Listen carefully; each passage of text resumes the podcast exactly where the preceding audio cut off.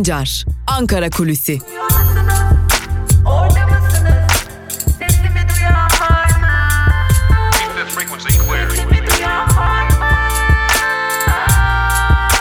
Özgürüz Radyo. Özgürüz Radyo. Özgürüz Radyo'dan ve Ankara Kulisi programımızın ilk bölümünden merhaba sevgili dinleyenler. Ben Altan Sancar. Hafta içi her gün olduğu gibi bugün de yine Özgürüz Radyo'da yaklaşık bir saat süresince Ankara Kulisi programıyla sizlerle olacağız. Ankara Kulisi programımızın ilk bölümünde sizlere Ankara'nın gündemini, Ankara'da konuşulanları aktaracağız. İkinci bölümde ise gazete manşetleri ve günün öne çıkan yorumlarını sizlerle paylaşacağız. Elbette Ankara Kulisi programımıza başlayacağız ancak başlamadan önce birkaç küçük hatırlatma yapalım. Özgürüz Radyo 3. yaşını kutluyor ve yeni yayın dönemimize giriyoruz. Yeni yayın döneminde yepyeni programlarla sizlerle olacağız.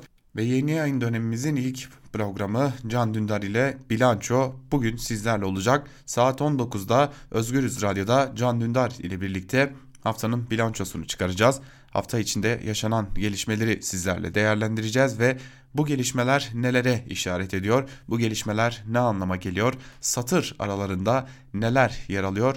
Bunları anlatacağız, bunları konuşacağız ve yine aynı zamanda Özgürüz Radyo Türkiye basın tarihinde nereye oturuyor? Özgürüz Radyo neden var ve Özgürüz Radyo neyi temsil ediyor? Bunları hep birlikte Can Dündar ile birlikte Özgürüz Radyo'nun yeni programı Can Dündar ile Bilanço programında bugün saat 19'da sizlerle paylaşacağız diyelim ve geçelim Ankara Kulisi programımıza. Ankara Kulisi programımıza yine İdlib ve Libya gündemiyle başlayalım. Zira İdlib ve Libya gündemi yine karışık hale gelmiş durumda. Anladığımız, gördüğümüz ve duyduklarımızı sizlerle anlatmakla mükellefiz. Evet, İdlib konusunda varılan son ateşkeste çöktü sevgili dinleyenler. Çökmek üzere ya da çökecek demiyoruz. Zira Ankara artık bu ateşkese çöktü gözüyle bakıyor. Çünkü bir yanda Türkiye'nin garantörlük üstlendiği cihatçılar e, Suriye ordusuna saldırırken diğer yanda da Suriye ordusunun ve Rusya'nın saldırıları devam ediyor. Yani adım adım İdlib'e büyük operasyon yaklaşıyor. E, aslında Ankara kulislerinde özellikle İdlib'e operasyon yaşanmaması için çaba harcayan AKP'de de artık İdlib'e büyük operasyonun her geçen gün yaklaştığının altı çiziliyor.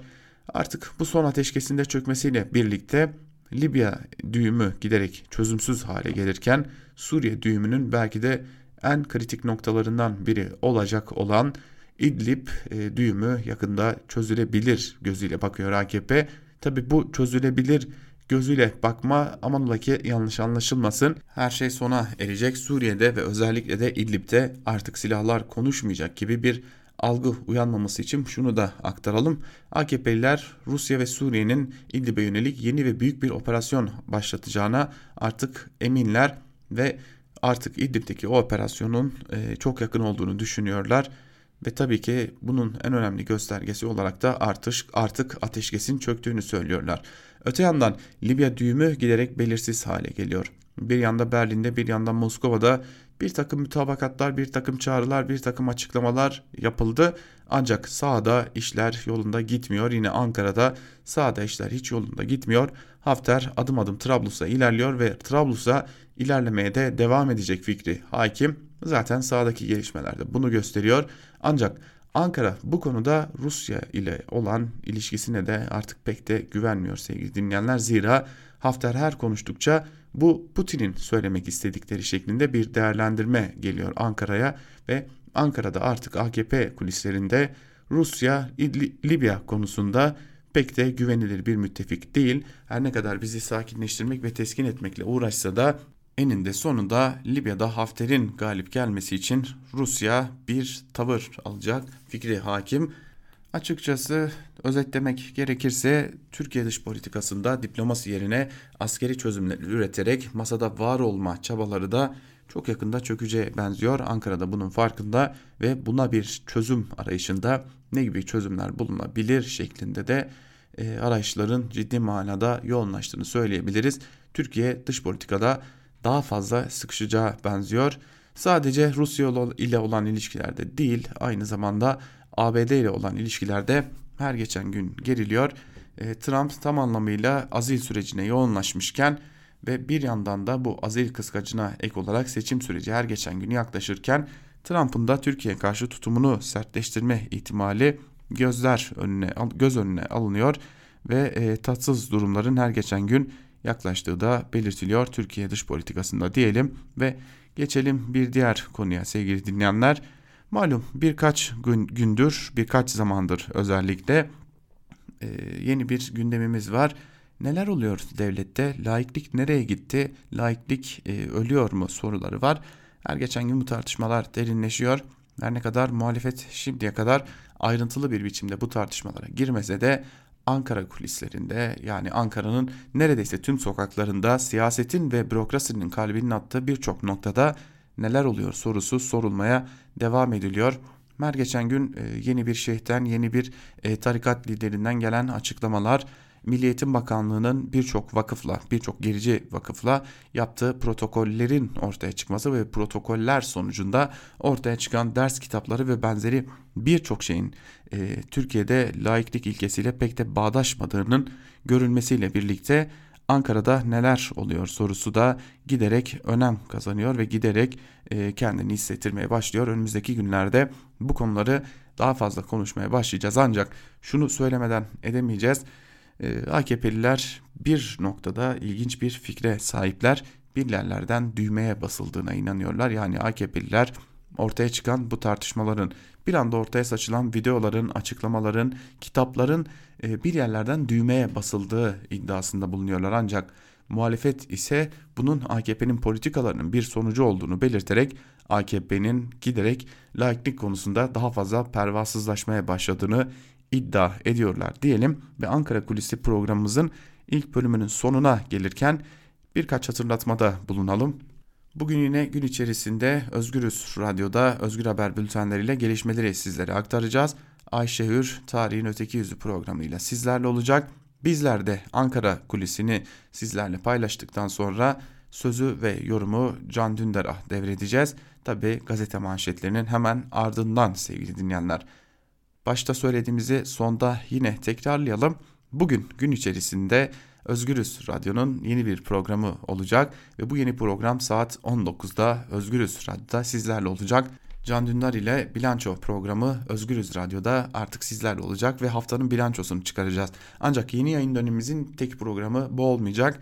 Onur Öncü arkadaşımız Anti Manşet programıyla sizlerle olacak. Bunun dışında Can Dündar, eş yayın yönetmenimiz Can Dündar, Özgürüz Radyo'da yeni bir programa da başlayacak. Konuklarına Türkiye nereye gidiyor sorusunu soracak ve uzmanlardan aldığı yanıtlarla Türkiye'nin gidişatını sizlerle paylaşacak. Bir diğer programcımız Kavel Alpaslan da iki yeni programla sizlerle olacak ve e, toplumda, tarihte, yolculuğa, sizleri yolculuğa çıkarmayı sürdürecek. Bunlar henüz e, bazı programlarımız. Özgürüz Radyo'nun ilerleyen günlerde de sizler için yeni sürprizleri ve yeni programlar olacak. Bu nedenle bizler Ankara Kulisi'nin ilk bölümünü noktalarken küçük bir söz söyleyelim. Özgürüz radyoda kalmaya devam edin. Zira yeni yayın döneminde Türkiye'de siyasetin her geçen gün ısındığı bu süreçte yeni programlarla sizlerle olmayı sürdüreceğiz. Bizden şimdilik bu kadar. Küçük bir ara o aranın ardından da gazete manşetleriyle tekrar sizlerleyiz. Keep this frequency clear.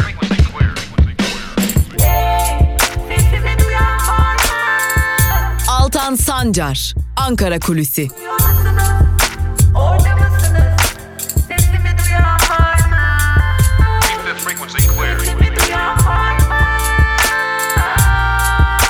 Özgürüz Radyo. Özgürüz Radyo. Özgürüz Radyo'dan ve Ankara Kulisi programımızın ikinci bölümünden tekrar merhaba sevgili dinleyenler. İkinci bölümde gazete manşetleri ve günün öne çıkan yorumlarıyla sizlerle olacağız. Hemen ardından da e, günün ilerleyen saatlerinde her saat başında da Özgür Haber bültenleriyle karşınızda olmayı sürdüreceğiz. Güne gazete manşetleriyle başlayalım. İlk olarak da Yeni Yaşam gazetesine göz atalım. Yeni Yaşam gazetesi evimiz donuyor, cebimiz yanıyor manşetiyle çıkmış. Gazetenin manşetinin ayrıntıları ise şöyle. Şu günlerde en çok konuşulan konuların başında doğalgaz faturaları geliyor. Kimi abonelere 1000 TL'nin üzerinde fatura gelirken Birçok yurttaş ise yüksek fatura korkusuyla soğukta oturmayı tercih ediyor. Peki niye böyle oldu? Hükümet kriz yok dese de kriz bahanesiyle doğalgaza yapılan zamlarla 2 yılda fiyat 2 katına çıktı. Ayrıca faturalar yükseldikçe alınan %18'lik vergi de yurttaşların belini büküyor. Doğalgazın bir de konuşulmayan dış politika boyutu var. Orta Doğu politikasında tamamen Rusya'ya bağımlı hale gelen Türkiye, Avrupa'nın diğer ülkelerine göre doğalgazı Rusya'dan tam iki katını alıyor. Avrupa'ya metreküpü 110-120 dolara satılan doğalgaz Türkiye'ye 250-280 dolara satılıyor. Bağımlı dış politikası nedeniyle bu yüksek fiyata itiraz edemeyen hükümet Suriye politikasının diyetini yurttaşlara ödetiyor.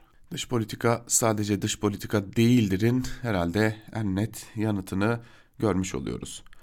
Türkiye çakıldı başlıklı bir diğer haberi aktaralım yine Yeni Yaşam gazetesinden. Dünyanın önde gelen dergilerinden The Economist'in yayınladığı 2019 Demokrasi Endeksi raporunda Türkiye 167 ülke arasında 110. sırada yer aldı. Türkiye, Uganda, Nijerya, Zambiya, iç savaş yaşayan Sri Lanka gibi ülkelerin bile gerisine düştü. Uluslararası Şeffaflık Örgütü 2019 yılı yolsuzluk algı endeksine göre Türkiye 13 basamak birden gerileyerek 180 ülke içinden 91. sırada yer aldı. 2019 hukukun üstünlüğü endeksinde 126 ülke arasında 109. sırada yer alan Türkiye basın özgürlüğü konusunda yine sınıfta kaldı. Sınır tanımayan gazeteciler örgütünün 2019 Dünya Basın Özgürlüğü Endeksine göre Türkiye 157. sırada yer aldı. Sınır tanımayan örgütle, gazeteciler örgütü Türkiye ve Rusya için bu iki ülke baskının öncüsü olarak rollerini korudular. Türkiye en çok gazeteci tutuklayan ülke dedi şeklinde haberin ayrıntıları aktarılmış. Herhalde gerimizde kalan ülkelerde henüz mahkemeler kurulmadı yoksa bizim gerimize düşmelerinin pek de şansı yoktu hukuk alanında. Demokrasi alanında herhalde yine gerimizde kalan ülkeler e, monarşiyle, e, krallıkla yönetilen ülkeler yoksa e, kendilerine böylesi bir haksızlığın yapılacağını pek sanmıyorum. Geçelim Evrensel Gazetesi'ne. Evrensel Gazetesi'nin bugünkü manşetinde ise bantlar hızlandı, ücret dip yaptı manşetiyle çıkmış. Ayrıntılar ise şöyle. Metal sektöründe süren MES Grup Sözleşmesi kapsamında 5 Şubat'ta grave çıkma kararı alan Birleşik Metal İş Sendikası metal işçisinin gerçeği raporunu açıkladı. Metalde 2010'da asgari ücretten %90 fazla olan ortalama işçi ücreti bugün asgari ücretin sadece %20 üzerinde. Ücretler gerilerken işçi başına üretim miktarı %31 arttı. Tofaş'ta işçi başına 39 araç üretimi 50'ye, Ford'ta 27'den 46'ya yükseldi. İşçinin üretimi çığ gibi artarken patronun işçiye ödediği pay azaldı. İşçilik maliyetleri 2015'ten bu yana %33 ile %50 arasında azaldı. Tüm bu tablonun doğal sonucu olarak patronların işçi başına elde ettiği ortalama kar 116 bin liraya kadar çıktı deniyor haberin ayrıntılarında. Şimdi bir utanç haberi paylaşacağız sizlerle sevgili dinleyenler. Bu tam anlamıyla her gün AKP iktidarının basındaki utanç tablolarına bir yenisi eklemesi anlamına geliyor. Bugün de evrensel çalışanlarının basın kartının iptal edildiğini Evrensel Gazetesi'nin sür manşetinden öğreniyoruz. Ayrıntılar ise şöyle. Genel yayın yönetmeninden muhabirlere, sürekli basın kartı sahiplerinden Türkiye Gazeteciler Sendikası Başkanı'na kadar gazetemiz çalışanlarının hepsinin sarı basın kartları iptal edildi. Gazeteciler Cumhurbaşkanlığı İletişim Başkanlığı'nın basın kartı sorgulama bölümüne baktıklarında kartlarının karşısında iptal edildiği ifade ibarelerini gördü. Kartları iptal edilen gazeteciler Cumhurbaşkanlığı İletişim Başkanlığı basın destek hattını aradılar. Ancak gün boyu telefona yanıt veren olmadığı için iptal gerekçeleri de öğrenilemedi. Basın kartı iptal edilen gazeteciler gazetecilerin sayısının kaç olduğu da henüz bilinmiyor. Ee, belki bilmeyenler vardır diye şöyle bir ayrıntıyı aktaralım. Basın kartı sahibi olmak yalnızca bir kart sahibi olmak değil gazeteciler açısından. Türkiye'de yasalar o kadar değiştirildi ki ve gazetecilerin özlük hakları o kadar çok kısıtlandı ki artık Türkiye'de basın kartı sahibi olmayan meslektaşlarımız ki bizler de basın kartı sahibi olmayan gazetecileriz. Zaten artık bir avuç basın kartı sahibi olan meslektaşımız kaldı. Basın kartı sahibi olmayan meslektaşlarımız sigortalarını yaptıklarında, sigortalı çalıştıklarında ki zaten basın kartı sahibi olmanın birinci koşuludur basın iş kolunda sigortalı olmak. Eğer e, basın kartınız yoksa e, gazetecilerin en büyük özlük haklarından biri olan basın kartı sahibi olamadığınız için de e, yıpranma payınız olmuyor ve gazetecilerin bu büyük hakkından da yararlanamıyorsunuz. Böylelikle bir başka cezalandırmayı daha görmüş oluyoruz. Geçelim Cumhuriyet Gazetesi'ne. Cumhuriyet Gazetesi parsel parsel saray onayı manşetiyle çıkmış. Cumhuriyet Gazetesi'nin manşetinin ayrıntıları ise şöyle. Cumhurbaşkanı Erdoğan'ın ortakları arasında FETÖ'den 6 yıl 3 ay hapis cezasına çarptırılan iş insanı Mehmet Kıvanç'ın da olduğu Kıvanç Enerji Üretim AŞ'ye ait güneş santrali için acele kamulaştırma kararı aldığı ortaya çıktı. Karara göre Mersin'in Gülnar ilçesinde 56 parsel santral yapımı amacıyla kamulaştırıldı. Erdoğan'ın baş danışmanı İsrafil Kışla 24 Kasım 2019'da Adana Kıvanç Anadolu İmam Hatip Lisesi Fen ve Sosyal Bilimler Proje Okulu'nu ziyarette bulunmuş, baş danışmana Mehmet Kıvanç da eşlik etmişti. Erdoğan'ın ziyaretten ziyaretin ardından bu karara imza atması dikkat çekti. Bugün e, bizim için kötü bir gün. Onu da anlatalım. Onun haberini aktaralım sizlere. Bugünü aydınlatan gazeteci başlıklı bir haberle aktaralım. Ankara'da 27 yıl önce bombalı suikast sonucu katledilen Cumhuriyet Gazetesi yazarı Uğur Mumcu'yu özlemle anıyoruz. Uğur Mumcu Araştırma Vakfı öncülüğünde ve isterler ki susalım temasıyla düzenlenen Adalet ve Demokrasi Haftası kapsamında bugün Mumcu'nun katledildiği sokakta ve gömütü başında anma etkinlikleri düzenlenecek. Mumcu bu hafta gündemden düşmeyen FETÖ sanığı eski miçi Enver Altaylı'nın siyasi, siyasi bağlantılarını 30-40 yıl önce ortaya koymuştu. 21 Kasım 1985 tarihli CIA ile temas başlıklı yazısında Altaylı'nın Türkeş'e gönderdiği mektuplara yer vererek belgeleri geçmişten ders alınması için yayınlıyoruz demişti şeklinde aktarılmış haberin ayrıntıları ve Uğur Mumcu'yu bir kez daha anıyoruz. Kırmızı alarm başlıklı bir diğer haberi aktaralım sizlere. Zira e, bu da Türkiye'deki yolsuzluk konusundaki önemli bir veri.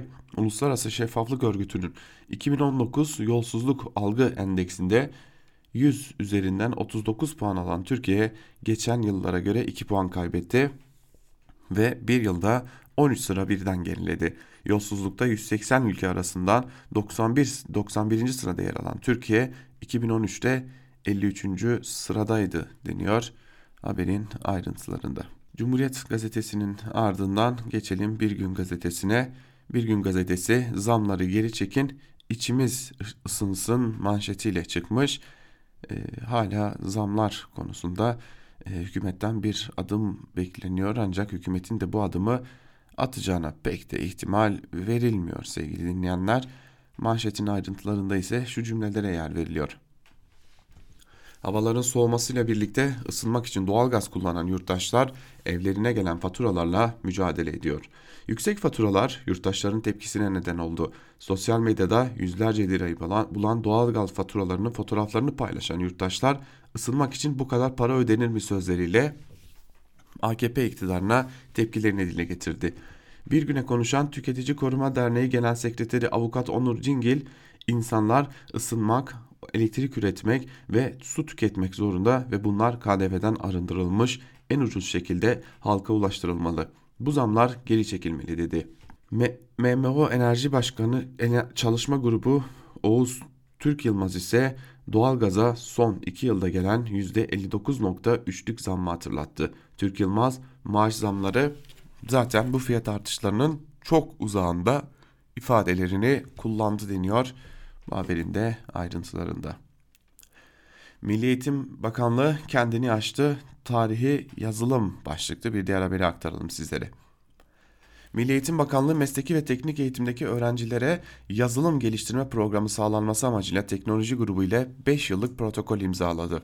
İşbirliği kapsamında 1600'den fazla okulda Delphi yazılım dili öğretileceği bildirildi. Yazılımcılar kullanılmayan dilin çocuklara öğretilmeye çalışan MEB'e amaç nedir diye sordu. Bir güne konuşan bilgisayar mühendisi Mutlu Koçak, MEB'in öğrencilere öğretmek için tercih ettiği Delphi'nin kapalı kaynaklı yazılım dili olduğunu söyledi. Koçak, bu dili öğrenenlerin sadece belli bir şirketin kapalı kaynaklı teknolojisinin sınırlı alanında çalışabilme şansı mevcut ifadelerini kullandı deniyor. Ee, yani işi özetleyecek olursak artık e, teknoloji dünyasında pek de öyle kullanılmayan bir dil e, şimdi öğrencilere öğretilmeye çalışılıyor. Geçelim Sözcü gazetesine. Sözcü gazetesinin manşetinde ise bugün 7 yıldır yazıyoruz. Nihayet anladılar sözleri yer alıyor. Manşetin ayrıntıları ise şöyle. Yunan'ın Ege'deki adaları silahlandırıldığını defalarca manşet yaptık. Sonunda iktidar da gerçeği gördü. Bakan Akar Yunanistan'ı uyardı. Sözcü Yunanistan'ın Ege'deki oyununu 2013'te deşifre etti. Atina'nın 18 adamızı işgal ettiğini, ayrıca adaları silahlandırdığını defalarca manşet yaptı. Yetkililer yıllarca görmezden geldi. Ancak sonunda onlar da gerçeği anladı. Savunma Bakanı Hulusi Akar dün Yunanistan gayri askeri statüdeki adalardan 16'sını anlaşmaya aykırı olarak silahlandırdı. Hakkımızı çiğnetmeyiz dedi. Bu sözler sözcünün haklılığını ortaya koydu deniyor haberin ayrıntılarında. Tabi e, haberi yapan Sözcü gazetesi olunca e, Yunan şeklinde aktarılıyor. E, çünkü e, Türkiye'de bir Yunan ve Yunanistan düşmanlığı malum e, özellikle e, belli kesimlerde. Tabi Sözcü gazetesi de biraz da buraya oynuyor. Zaten Sözcü gazetesinin kendini konumlandırdığı yerde burası ve bir gazete bu şekilde mi haber yapar soruları da akıllara gelmiyor değil. Geçelim Karar Gazetesi'ne. Karar Gazetesi'nin manşetinde dünyaya açık infaz sözleri yer alıyor. Ayrıntılar ise şöyle. Soçi mütabakatını çiğneyen, ateşkes çağrılarını yok sayan Moskova destekli Şam'ın İdlib'e varil bombalı saldırılarında son 48 saatte 39 sivil can verdi. Dünya gözlerinin önüne gerçekleşen soykırıma sessiz kalırken askerlerine yönelik saldırıyı gerekçeye dönüştüren rejimin 9 yıllık iç savaşın en büyük katliamı için hazırlık yaptığı belirtildi deniyor haberin ayrıntılarında. Tabi e, şunu söylemekte fayda var. Şu ayrıntıyı açmakta fayda var. E, biliyorsunuz Karar Gazetesi Ahmet Davutoğlu'na yakın bir gazete. E, Ahmet Davutoğlu da Suriye politikasında bugünkü tıkanıklığın sebebi olan bir isim. E, Karar Gazetesi'nde sıklıkla İdlib konusunu manşet olarak da görebiliyoruz. Çin virüsüne küresel alarm başlıklı bir diğer haberi aktaralım Karar Gazetesi'nden. Çin'in Wuhan kentinde ortaya çıkan ve aynı adla anılmaya başlanan virüse yakalananların sayısı 570'i aştı. 11 milyon nüfuslu bölgeye giriş çıkışlar tamamen durdurulurken halka maske dağıtılmaya başlandı. Pekin ülkedeki kitlesel kutlamaları da iptal etti. Bilim adamları insandan insana geçe, geçebilen hastalığın SARS gibi DNA değil RNA örnekli olduğunu bu nedenle 100 kat daha hızlı yayıldığını tespit etti. ABD, Güney Kore, Japonya'dan sonra Singapur, Vietnam ve Suudi Arabistan'da da vakaya rastlandığı duyuruldu deniyor haberin ayrıntılarında. Dün henüz teyit edilmemiş olsa da Çin'de bu hastalığa kapılan, e, yakalanan bazı hastaların da sokak ortalarında yere yığıldığına dair çeşitli videolar da var. Şimdi Türkiye'de önlem aldığını belirtiyor ve e, termal kameraların belli başlı havalimanlarına özellikle de İstanbul Havalimanı'na kurulduğu belirtiliyor. Öte yandan Çin Wuhan kentinden uçuşlarda artık durduruldu. Ancak dün durdurulma kararı alındı. Düne kadar bu kentten Türkiye'ye haftada 3 gün uçuşlar gerçekleştiriliyordu. Tabi sadece termal kamera kurmakla bu e, önlem yeterli olacak mı? Bunu da yakında göreceğiz diyelim ve geçelim Milliyet gazetesine. Milliyet gazetesi ise bugün tehlikeli adımlar manşetiyle çıkmış. Milliyet gazetesinin bugünkü tehlikeli adımlar manşetinin ayrıntıları ise yine Yunanistan'a dair. Ege'de gayri askeri statüdeki 23 adadan 16'sını silahlandıran Yunanistan bu adalara hava ve deniz üsleri bile inşa etti. Ege adalarının silahlandırılması Lozan ve Paris anlaşmalarıyla kısıtlandı. Pek çok adada silahlı kuvvet bulundurulması yasak. Akar'ın uydudaki sorunu gündeme getirdiğini belirten emekli tüm amiral Gürdeniz, Türkiye Güvenlik Konseyi'ne gitmelidir dedi. Profesör Doktor Enis Tulçaya ise, Tulçaya ise Türkiye'nin S-400'leri Ege'de operasyonel hale getirerek caydırıcılık kazanabileceğini söylüyor denmiş haberin ayrıntılarında. Evet S-400'leri bir NATO ülkesine karşı aktif hale getirirsek başımıza neler gelebilir onu da düşünmek gerekmez mi diye de sormak gerekiyor. NATO'ya S-400 resti başlıklı bir haberi de bu haberin hemen arkasına eklemleyelim. Dışişleri Bakanı Mevlüt Çavuşoğlu, NATO'nun Türkiye'nin hava savunma ihtiyacını karşılamadığını söyledi. S-400 ve F-35'lerin uyumlu olmadığı iddia ediliyor. Biz öyle düşünmüyoruz. Çalışma grubu oluşturalım incelensin dedi. Genel Sekreter Stoltenberg de biz bu sorunu çözmek için her şeyi yapmaya hazırız diye konuştu deniyor haberin ayrıntılarında.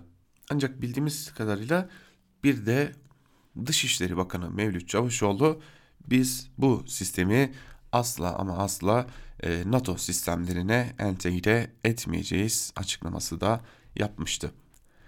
Geçelim Hürriyet gazetesine. Hürriyet gazetesinin bugünkü manşetinde ise dronların gölgesinde sözleri yer alıyor. Ahmet Hakan'ın yönettiği Hürriyet gazetesi yine bu defa da İdlib'e gitmiş. Ayrıntılar ise şöyle. Esad'ın aylardır süren bombardımanından kaçan İdliblilerin arasındayız. Sert koşullar altında yaşam mücadelesi veriyorlar. Ancak en büyük korkularını sesini duyup göremedikleri dronlar oluşturuyor.'' Çünkü drone sesi az sonra başlayacak bombardımanın habercisi. Hatta aynı uyarıyı biz de alıyoruz. Gıda yardımını görüntülerken hemen bölgeyi terk etmemiz söyleniyor. Hızla oradan uzaklaşıyoruz. Çünkü hava saldırıları ne halk dinliyor ne yardım konvoyu. Zaten bu yarının hemen ardından da 5 kilometre uzağımıza bombalar yağıyor denmiş ve AKP'nin dış politikası için biraz Libya'da gezinen Hürriyet bugün de Libya'ya pardon bugün de biraz İdlib'e bir seyahat gerçekleştirmiş Ahmet Hakan'ın e, hürriyeti diyelim. Geçelim Sabah gazetesine. Sabah gazetesi yargıda büyük FETÖ temizliği manşetiyle çıkmış. E, haberimizi okuyalım ardından küçük bir yorum yapmak gerekecek sanırım bu haber için. Hakimler ve Savcılar Kurulu Başkan Vekili Mehmet Yılmaz, 4000 FETÖ'cü hakim savcının ihracından bu yana yapılacak en büyük temizliği sabaha açıkladı. Ankesörlü telefon soruşturmaları kapsamında hazırlanan 688 dosyayı Emniyet Genel Müdürlüğü Terörle Mücadele Daire Başkanı Hasan Yiğit'e bir kez daha incelenmesi için teslim ettik. İncelemenin ardından FETÖ iltisakı tespit edilen dosyalardaki hakim ve savcılarla ilgili nihai karara varacağız. Tem Daire Başkanı Yiğit'e tespit ettiğiniz kim olursa olsun ben bile olsam Hakimler ve Savcılar Kurulu'na resmi yazıyla yollayın dedim.'' Fethullahçı terör örgütüyle mücadeleyi sonuna kadar yürüteceğiz. Bundan kimsenin kuşkusu olmasın diye haber aktarılmış. Şimdi biliyoruz ki yargıda neredeyse 4000'den fazla hakim ve savcı Gülen cemaatiyle ilişkili oldukları gerekçesiyle e, ihraç edildiler. E, bu devam ediyor. Zaten her gün çeşitli e, resmi kurumlara operasyonlar gerçekleştiriliyor ve çeşitli isimler gözaltına alınıyor. Gülen cemaatiyle ilişkili oldukları gerekçesiyle e, ve hala da bunun devam edeceğini de görüyoruz. Bakalım e, günün sonunda nereye kadar ve kaç isim daha ihraç edilmiş olacak. Geçelim Yeni Şafak'a sevgili dinleyenler. Yeni Şafak'ın gazetesinde ise utandıracak bir manşet var. Muhalefeti FETÖ birleştirdi diye komik bir manşet var. Ayrıntılar ise şöyle. CIA ajanı Enver Altaylı'nın iddianamesinde 15 Temmuz öncesi ve sonrasına ilişkin çok önemli detaylar var. Altaylı FETÖ ile birlikte Türk siyasetini dizayn planlarını hazırlamış. Plana göre 15 Temmuz sonrası milli milli bütünleşmeyi kırmak için muhalefet tek çatı altında birleştirilecek. Bu ortamı hazırlamak için de ekonomi kriz eşliğinde sokak hareketleri başlatılacaktı. Plan bugünkü birçok siyasi pozisyonla tam örtüşüyor denmiş. E, yorumla muhalefeti nasıl suçlayabiliriz derdine girmiş.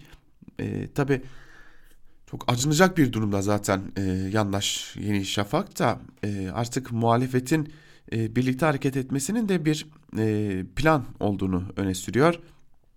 Ya bir de artık şunu söylemekten yorulduk ama bunu sanırım sürekli söylemek de gerekiyor. Çünkü e, kimin kiminle ilişkisi var sorusuna dair en önemli veriler hala bugün YouTube'da duruyor sevgili dinleyenler.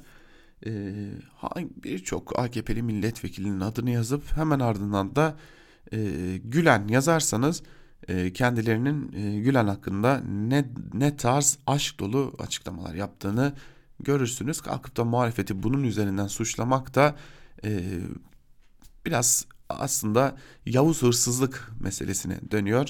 Acaba ev sahibini bastırabilir miyim çabası bu ancak e, her ne kadar Türkiye'de şu an bu baskı ortamında pek de konuşulamasa da bu gerçeklik herkes tarafından biliniyor.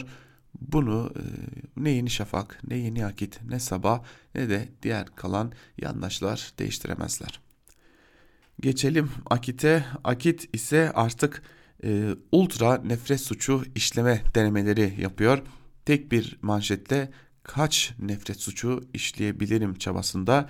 Bugün de eşcinsellik siyonist projedir manşetiyle çıkmış. Ayrıntılar ise şöyle. LGBT bataklığını deşifre eden çalışmalarıyla bilinen Fehmi Demirbağ, dış güçler tarafından beslenip yaygınlaştırılan eşcinsel sapkınlığın toplumda büyük bir ahlaki buhrana sebebiyet verdiğini söyledi. Eşcinselliğin Siyonistler eliyle gerçekleştirilen bir operasyon olduğunu belirten Demirbağ, devlet bu bataklığı kurtarmak için acilen tedbir almalı dedi şeklinde aktarılmış. Tabi bir yandan e, LGBT artı bireylere e, bir e, hak e, yönelim var. Bir yandan e, Yahudilere ve ya da Musevilere bir yönelim var. Artık e, ve e, ya şunu hiçbir zaman anlamayacaklar gibi görünüyor ama biz de anlatmaktan hiçbir zaman vazgeçmeyeceğiz. E, LGBTİ artı olmak bir hastalık değildir. Dışarıdan zorla dayatılarak yapılabilecek bir şey değildir. Bu tamamen kişinin kendisiyle alakalı, kendi kişinin kendi tercihleriyle alakalı, kişinin kendi benliğiyle alakalı bir durumdur. Bu bir hastalık değildir, tedavi edilmesi gereken bir şey değildir. Bu üzerine gidilmesi gereken bir şey değildir. Üzerine gidilmesi gereken tek ama tek şey LGBT artılar için daha özgür bir toplum olabilmek çabasıdır. Bunu sağlamak yerine hala ama hala bir biçimde e, bunu bir e, ayıp, bunu bir utanç, bunu bir hastalık gibi göstermeye çalışıyorlar. Yine yeni akitte e, bir yanda nafakaya saldırılar da var ancak e, bunları da artık aktarmanın bir anlamı yok sevgili dinleyenler. Zira artık neredeyse her gün ama her gün bu nefret suçlarını görüyoruz diyerek yeni akiti de noktalayalım ve yeni akitin ardından da sevgili dinleyenler e, günün öne çıkan yorumlarında neler var bir de hep birlikte onlara göz atalım. İlk olarak yine Sabah gazetesinden Hilal Kaplan'ın bir yazısını aktaracağız sizlere. CHP hepimizi utandırabilirdi başlıklı bir yazı kalemi almış Hilal Kaplan. Ee, utanma hissiyatı olduğunu iddia ederek tabii ki. Ayrıntılar ise şöyle. CHP şayet Deniz Baykal döneminde benimsediği ve savunduğu FETÖ karşıtı çizgide ısrar etmiş olsaydı Bugün siz zamanında görmediniz biz uyarmıştık diyerek hepimizi utandıracak bir ahlaki üstünlüğe sahip olacaktı. Ancak CHP FETÖ karşıtlığı bir yana sandıkta FETÖ'cülerin bir numaralı tercih haline getirildi. İlkin söze Fethullahçılar, F tipi ve benzeri diye başlayan CHP'liler tasfiye edildi. Yerlerine dershane meselesinde Bankasya'nın devrine, zamanın kapatılmasına, STV'nin uydudan çıkarılmasına değin. Her meselede ya milletvekillerinin ya da bizzat Kılıçdaroğlu'nun FETÖ'nün ayağına giderek destek verdiği CHP'liler geldi. Yahu Mahmut Tanal protesto olarak kameralar eşliğinde gidip Bankasya'ya para bile yatırmıştı. Ne günlerdi. Şimdi bunların hiçbiri olmamış FETÖ elebaşısı CHP'nin Cumhurbaşkanı adayı İhsanoğlu'na ve diğer tüm seçimlerde CHP, HDP, İyi Parti ittifakına oy desteği istememiş gibi Cumhurbaşkanı Erdoğan'a ve AKP'ye parmak uzatıp suçlayabiliyorlar. Evet FETÖ tarafından canına kastedilen Cumhurbaşkanlığı darbe gecesi FETÖ'cülerin tankları çekerek yol verdiği Kılıçdaroğlu'nun partisini suçluyor. Daha hala 251 şehidin hatırasına rağmen darbeye kontrollü diyen bir anlayıştan söz ediyoruz. Birgül Ayman Güler her ne kadar parti yönetimimizi inkar etse de 30 Mart seçimlerinde cemaatle ittifak yaptık. İleride ve ilçelerde cemaatin çeşitli unsurlarının CHP ile yürüdüğünü hepimiz gördük demişti diye de kimle ilişkiniz var sizin şu andaki CHP organik değil. Baykal'ı kaset kumpasını kuranların tek amacı Baykal'ı tasfiye etmek değildi. Parti Baykal'ın Atatürkçü ve ulusalcı çizgisinin dışına çıkarıp yeniden dizayn etmekti diyor. Hilal Kaplan bu yazının bir bölümünde. Tabi e, Deniz Baykal'a o kaset kumpasını kim kurdu, nasıl kurdu bu aydınlanmadı bir türlü ve biz de bu konuda kimseyi suçlayacak değiliz elbette ki. Ortada bir kumpas vardı bu gerçeklikte. Ancak de, Deniz Baykal'a kurulan kumpas o dönem kimlerin işine yaradığı CHP nasıl gerilere düşürüldü ve o dönem e, o kumpası kuranlarla kimler ilişkiliydi? Tabi bunları bilmiyoruz. Ancak Hilal Kaplan e, hala kalkıp e, işte Gülen cemaatine dair e, bir takım yazılar yazabiliyor ve e, bir takım şeyler söyleyebiliyor. Ancak e, Hilal Kaplan'ın e, birçok konuşmasında nasıl övgüler dizdiğini, nasıl övgüler sıraladığını çok iyi hatırlıyoruz, çok iyi biliyoruz sevgili dinleyenler. Ee, Tabi şunu da söylemek lazım ee, sevgili dinleyenler. Şimdi Hilal Kaplan'ın YouTube'da bazı videoları var. O videolarda Gülen cemaatinin başındaki isim olan Fethullah Gülen'e çeşitli ama çeşitli övgüler diziyor ve e, bu övgülerin olduğu o videolarda evet o videolarda mahkeme kararlarıyla sevgili dinleyenler yanlış duymadınız mahkeme kararlarıyla bizzat e, Türkiye'den gösterime engellenmiş durumda ve Türkiye'den o videolara ulaşamıyorsunuz. Bunu da ayrıntısıyla söylemiş olalım ve bir diğer yazımıza geçelim. Bir diğer yazımızda ise şu FETÖ'nün siyasi ayağı konusunu biraz daha işleyelim. E, tabii tırnak içerisinde söylüyoruz. E, adlandırmayla FETÖ'nün siyasi ayağı konusu. Evrensel Gazetesi'nden e, Yusuf Karataş'ın yazısını aktaralım. FETÖ'nün siyasi ayağı mı dediniz diye soruyor Karataş ve yazısının bir bölümünde şunları aktarıyor.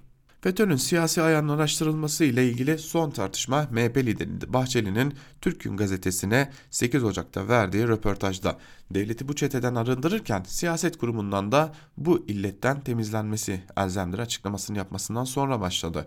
Erdoğan iktidarının fiili ortağı olan Bahçeli'nin bu açıklamasından sonra CHP Grup Başkan Vekili Engin, Ö Engin Altay, Özgür Özel ve Engin Özkoç'un imzasıyla meclis başkanlığına FETÖ, PDY'nin siyasi ayağının ortaya çıkarılması için araştırma önergesi verdi.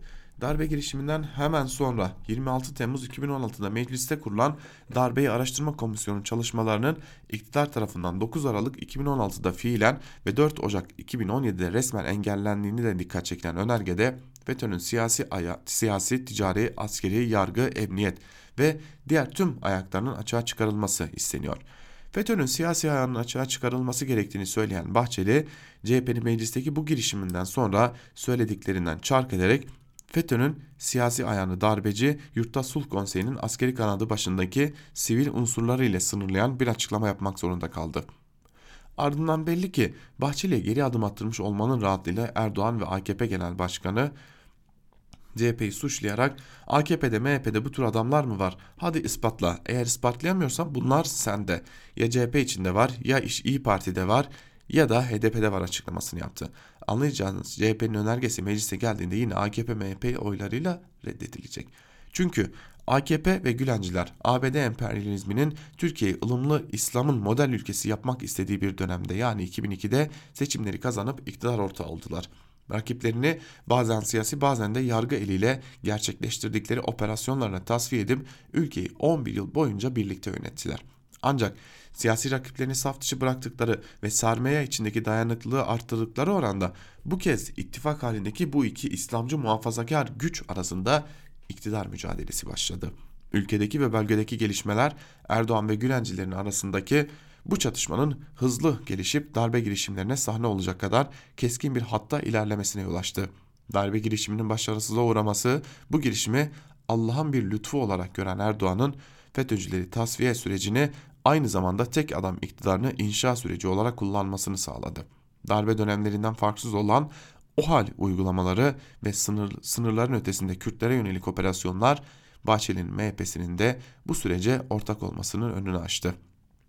İşte ülkeyi böylece 11 yıl boyunca Gülencilerle birlikte yönetenler bu kez kendi iktidarlarına karşı olan herkesi FETÖ ile işbirliği yapmakla suçlama noktasına geldiler. Oysa ne istediler de vermedik diyerek FETÖ'cülerin darbe girişiminde bulunacak kadar güçlenmelerinin önünü açan ve de darbe girişiminden sonra bu girişimi Allah'ın bir lütfu olarak görüp tek adam iktidarının kurulması için bir dayanak olarak kullanan da yine kendileriydi. AKP Genel Başkanı Erdoğan'ın FETÖ'nün siyasi ayağı konusunda partisi ve ortağı MHP'nin dışındaki herkesi suçlaması size bir şey hatırlatıyor mu diye soruyor Karataş yazısının bir bölümünde.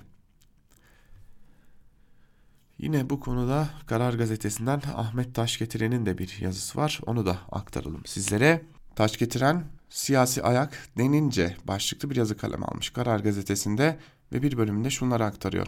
Gündemde siyasi ayak var. Birinci öncelik düşman FETÖ. Onunla topyekun mücadele ediliyor. Epey ayak bulundu. Onların üzerine gidildi. Herhalde bu kadar dal, budak salmış bir örgütün siyasi ayağı da vardır, olmalıdır denilerek şimdi onun üzerine gidilmesi isteniyor. Herkes istiyor görünüyor. Çünkü birisinin üzerine siyasi ayak damgası vurulursa onun okkanın altına gideceği varsayılıyor. Siyasi ayak herhalde Gülen'le bir şekilde ilişki kurmuş siyasi kadroları ifade eden bir tanımlama. Rivayet o ki Gülen bu işi ta Komünizmle Mücadele Derneklerinin kuruluş sürecinde başlamış. 1960'lar. Eğer bütün bu ilişkiler tehlikeli ise 1960'lardan beri bu tehlikenin biliniyor olması ve Fethullah Gülen'le kurulan her ilişkinin tehlikeli addedilmesi gerekir. Böyle olmamış. Bu süre içinde Gülen birçok siyasetçinin ilişki alanı içinde yer almış. Bir kere 12 Eylül askeri operasyonundan Gülen'i kurtaran rahmetli Turgut Özal. Özal sonraki iktidar döneminde Türk okullarına sahip çıkmış. Demirel, Ecevit, Tansu Çiller, Hikmet Çetin de Türk okullarına sahip çıkan politikacılar arasında. Rivayet o ki Gülen 40 yıl 40 yılı aşkın bir zamandır devlet içinde örgütlenmiş. Bu süre içinde TSK'da yer al, alma, yer yer alarmlar çalınmış ama siyasetçi hassasiyetine rastlanmıyor. MIT kimi raporlar hazırlasa da bunlar bütün dini cemaatlere yönelik olduğu için siyasetçiler nezdinde de fazla itibar görmüyor.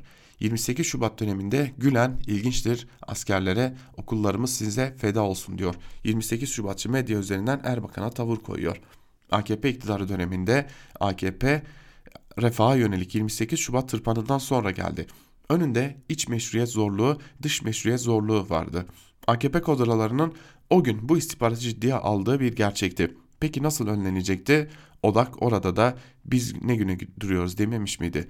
Odağın medyası yargıdaki emniyetteki kadroları bunun için seferber edilmemiş, edilmemiş miydi? 2010 referandumundaki işbirliğinin AKP açısından değeri neydi? Mezardan çıkmak bahsına gelin oy verin diyen Gülen açısından neydi? Acaba Gülen devlet bünyesinde etkinlik kazanmak için mesela siyasi partiler bünyesinde örgütlenmeyi ve kimi kademeleri ele geçirmeyi planlamış mıdır?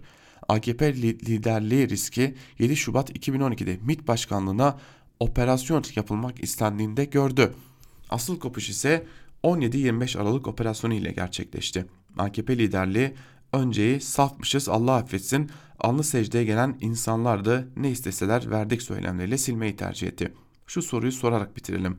Acaba bugün devlette yarın operasyon çekecek kadrolaşmalar mevcut mu diyor taş getiren ve e, siyasi ayak mevzusunu aktarırken nedense AKP'yi dışarıda tutmayı tercih ediyor ki AKP muhalif olan bir isim olmasına rağmen taş getiren. Hürriyet gazetesinden Sedat Ergin'le devam edelim. Darbe davalarında kaç sanık mahkum oldu, kaçı beraat etti diye soruyor yazısının başlığında ve bir bölümünde şunları aktarıyor. Metin İyidil hakkındaki mahkumiyet kararını bozan ve kendisini tahliye eden istinaf mahkemesi kararından sonra meydana gelen gelişmeler önemli bir tartışmaya yol açtı. Bu tartışmanın sonuçlarından biri dikkatlerin yeniden 15 Temmuz darbe davalarına çevrilmesi oldu. Bu kararı veren İstinaf Mahkemesi'nin 3 hakiminin, hakiminin Hakimler ve Savcılar Kurulu tarafından Ankara dışındaki illere gönderilmesi, ayrıca FETÖ'cülükle suçlanmalarını buna ek olarak İdil'in yapılan itiraz üzerine yeniden tutuklanmasını değerlendirirken darbe davalarının genelde nasıl bir seyir izlediğine, de kısaca göz atmamız gerekiyor. Darbe davalarına bir bütün olarak baktığımızda aslında kayda değer oranlarda beraat kararları çıktığını baştan vurgulamalıyız. Şimdi aldığım resmi rakamlar üzerinden 17 Ocak 2020 yani geçen cuma günü itibariyle fotoğrafı görmeye çalışalım. Türkiye'de 15 Temmuz 2016 tarihindeki darbe girişiminden sonra bu kalkışmayı konu alan toplam 289 dava açıldı. Ağır ceza mahkemelerinde görülen bu davalardan 272'sinde karar açıklandı. 17 dava ise halen sürüyor. Davaların %94'ü sonuçlanmış. Toplam 7124 sanığın yargılandığı 272 darbe davasında çıkan kararlarda 1225 sanığa ağırlaştırılmış müebbet, 1180 sanığa ise müebbet hapis cezası verildi. Bunların tek bir kümede topladığımızda 2405 gibi bir rakama ulaşıyoruz ki bu da yargılanan sanıkların %33.76'sının darbeye teşebbüsten ya ağırlaştırılmış müebbet ya da müebbet hapis cezası çarptırıldığını gösteriyor. Bu toplam içinde 1544 sanık hakkında 1 yıl 2 ay ile 20 yıl arasında değişen sürelerde hapis cezaları verilmiş.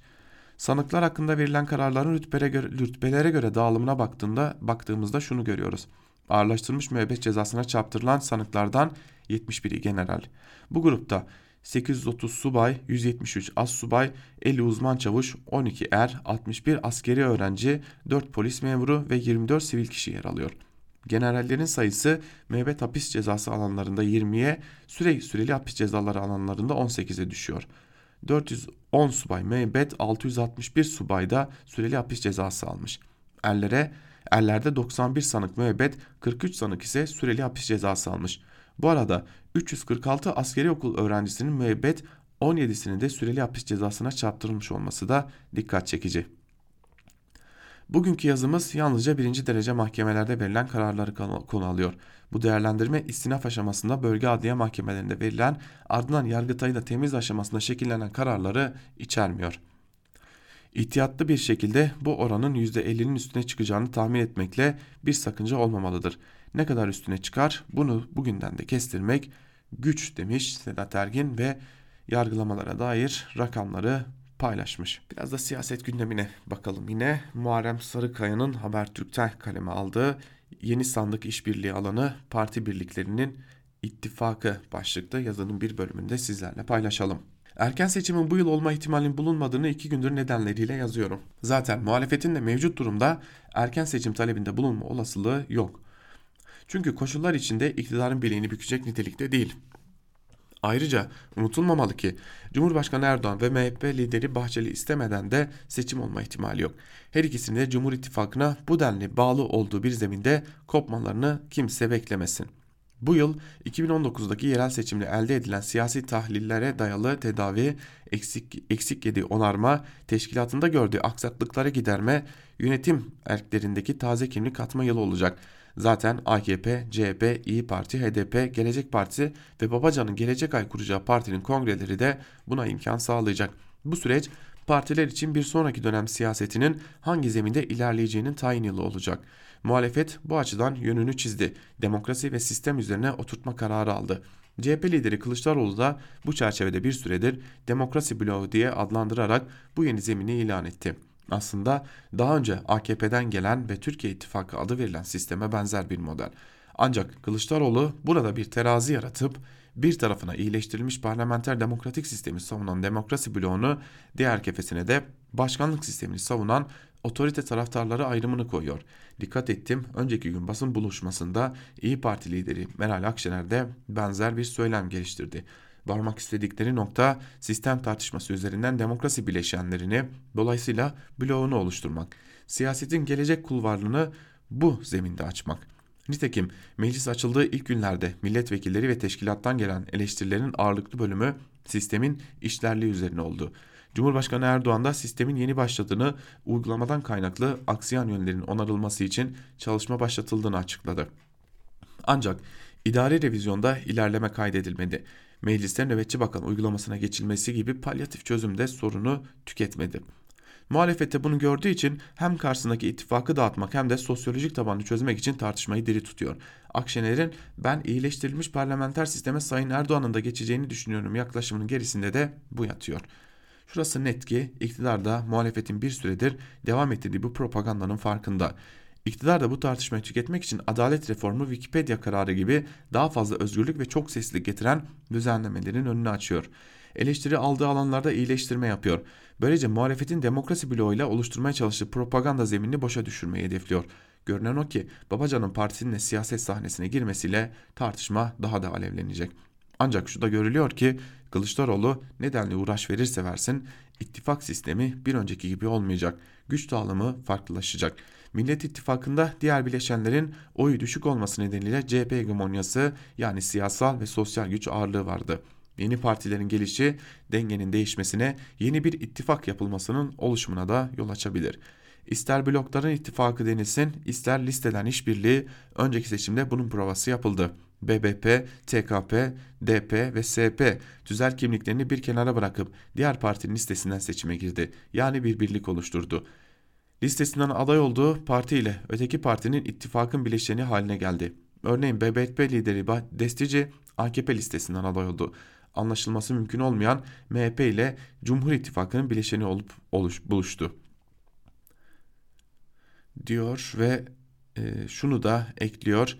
Benzer bir durum, TKP içinde söz konusu. İyi Parti ile bir araya gelmesi imkansız iken CHP listesinin aday olup Millet İttifakı'nın bileşeni haline geldi diyor. Muharrem Sarıkaya ve aslında bu ittifak probleminin artık bu ittifak konusunun ciddi bir matematiksel problem haline geldiğinin de altını çiziyor diyelim. Ve geçelim son yazımıza. Son yazımızda ise Çiğdem Toker'e yer verelim. Uğur Mumcu'nun ışığı başlıklı yazıyı sizlerle paylaşalım. O gün pazardı. Amin Malof'un tanım, tanımlamasıyla eski değil geçmiş bir arkadaşımla sinema için sözleşmiştik. Vizyondaki filmi hatırlamıyorum. 27 yıl boyunca hiç de merak edip hatırlamaya çalışmadım. İlginç midir bu ayrıntı fikrim yok.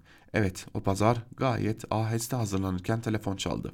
Annemin sesi dizlerinin bağ çözülmüş bir insanın sesiydi.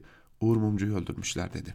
Evi yaşadığım eve çok da uzak sayılmayacak Uğur Mumcu ile haberi 400 kilometre uzaktan almamış şaşkınlığı aldığım haberin dehşetiyle ne diye sesimin yükseldiğini hatırlıyorum. Televizyonu aç dedi annem ve kapandı telefon. Sersemlemiştim. Televizyonu açtım. Geçmekte olan altyazı dehşet vericiydi. Sonra ağır çekim bir filme döndü hayat. Evden çıkıp taksi durağına nasıl koştuğumu hatırlamıyorum. Adının hakkını o günde vermiş olan Karlı Sokağa gittiğimizde gördüklerim karşısında mideme ard arda yumruklar yemiş gibi oldum. Tarifsiz bir acı, öfke, keder, isyan sokağı dolduran ve giderek büyüyen kalabalığın yüzünde cisimleşmiş, akacak yer arıyordu. Öyle dolmuş çevreye bakıyordum. O sıralarda çalıştığım Ekonomik Panorama dergisinde yayınlanacak röportaj için binaya ilk gelişim. Gazeteciliğin başında genç bir muhabirdim. Cumhuriyetteki tarihsel kırılmayı konuşma isteğimi geri çevirmemiş, çalışma odasında konuk etmişti. Sohbetimiz sürerken inançlı bir yüz ifadesiyle atıfta bulunduğu Juan Benez'in şarkısı sayfa, sayfa başlığımız olmuştu. İnternet denilen ah dünyayı küçük, sefil bir köye dönüştürmemişti henüz. Ne gazeteciliğe başlama sebebimin hukuk öğrencisiyken okudum, Suçlular ve Güçlüler kitabı olduğunu söyleyebilmiştim o söyleşide kendisine ne de muhabirliğe başladığım ilk yılda toplumu Altan Öymen'le birlikte gazetecilik çalışmasıyla haberdar ettiği hayali ihracatın bir başka dosyasını Yargıtay'da izleyip temizini haberleştirdiğimi hala hayıflanırım. Ama inanın bunun da zerre önemi yok. Neyin önemi var derseniz. Bazı ülkelerde bazı kimselerin devleti soymak için politikacı kılığına girdiğini, partilerde parlamentoda boy gösterdiğini, yüzlerine devlet adamı maskesi takıp halkı soyduklarını, yolsuzlukların, cinayetlerin birbirini izlediğini, ellerin kollarının bağlanıp götürüldüğünü, Allah'a çok şükür ki memleketimizde böyle çeteler olmadığını hep ondan öğrenişimizin önemi büyüktür. Türkiye'deki tarikat, siyaset ve Türk ticaret üçgenini, İslamcı ideoloji ve tarikatların yasaları aş aşan ayrıcalıklara sahip olduğunu, laikliğin devlet eliyle yok edildiğini, bunun içinde askeri rejiminde yer aldığını, tarikatlere ve cemaatlere alınan genç çocukların 30 yıl sonra general olacağını ve cumhuriyete karşı ayaklanacaklarını da ondan okumamızın da önemi çok ama çok büyüktür. Uğur Mumcu'nun yolu yolumuzdur diyor Çiğdem Toker de yazısının bir bölümünde. Biz de Çiğdem Toker'in bu yazısıyla birlikte ee, Ankara kulisini burada noktalayalım. Günün ilerleyen saatlerinde karşınızda olmaya ve gelişmeleri aktarmayı sürdüreceğiz. Bizden şimdilik bu kadar. Hoşçakalın.